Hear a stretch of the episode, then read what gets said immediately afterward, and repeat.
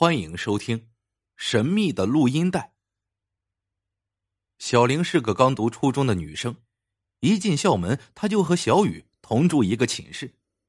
小雨的家在一个很远的小村里，她成绩很好，人也长得挺清秀的，可她那一双大眼睛总像一汪深不见底的泉水，似乎蕴藏着深不可测的隐秘。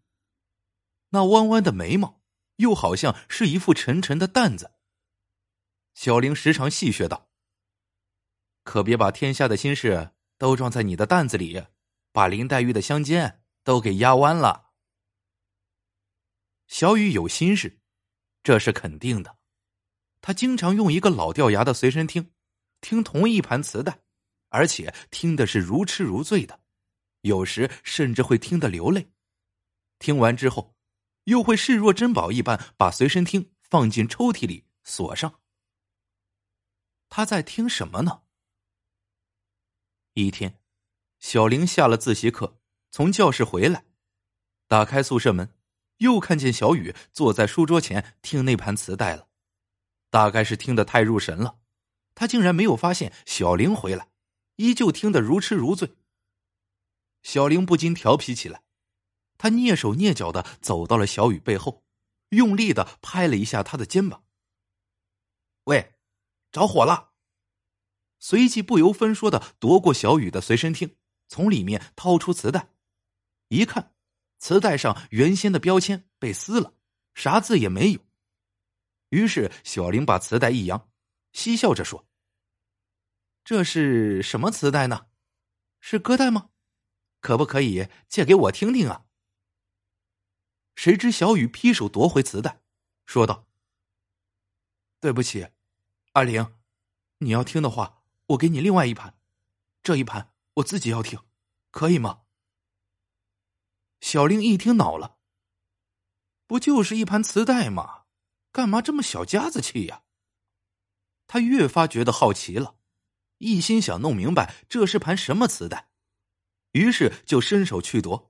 但小雨说什么也不肯给他，就这样扯过来扯过去。突然，叭的一声，磁带掉到了地上，碎成了两半。顿时，小雨的身子猛地一颤，脸涨得通红，双目怒睁的看着小玲。小玲被小雨的表情吓了一跳，不由得愣住了。再一看，发现小雨的眼窝湿漉漉的。啊！他哭了。小玲顿时慌了手脚，意识到自己今天开的玩笑确实有点过头了，于是赶紧道歉：“对不起，小雨，我我不知道这磁带对你那么重要，要不要不我把它修一下吧？里边的带子还没断，换个外壳应该就可以了。”没等小玲说完。小雨已经抢先把磁带捡起，独自转身取出小刀，小心翼翼的修了起来。修好后，他把磁带放进抽屉，锁上。接下来的一段时间，小雨还是时常独自一人在宿舍里静静的听那盘磁带，一会儿发出悠悠的叹息，一会儿泪流满面。小玲觉得莫名其妙，这究竟是怎样的一盘磁带呀？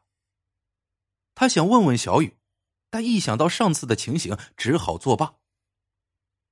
一天晚上，小玲上完自习课，已经很晚了。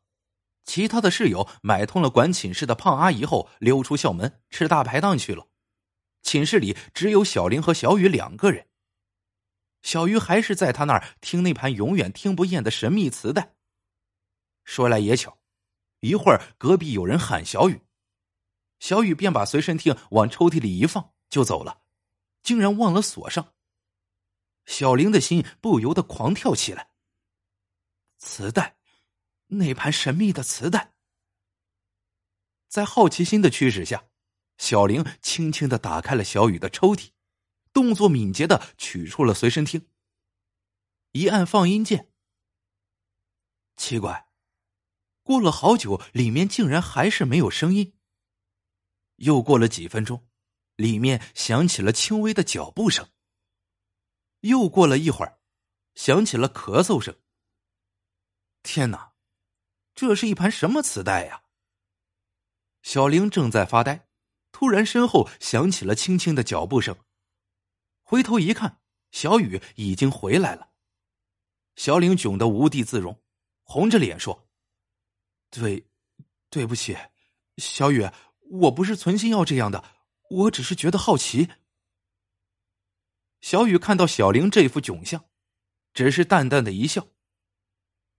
其实也没什么。小玲奇怪的问：“那里面录的是什么声音呀？”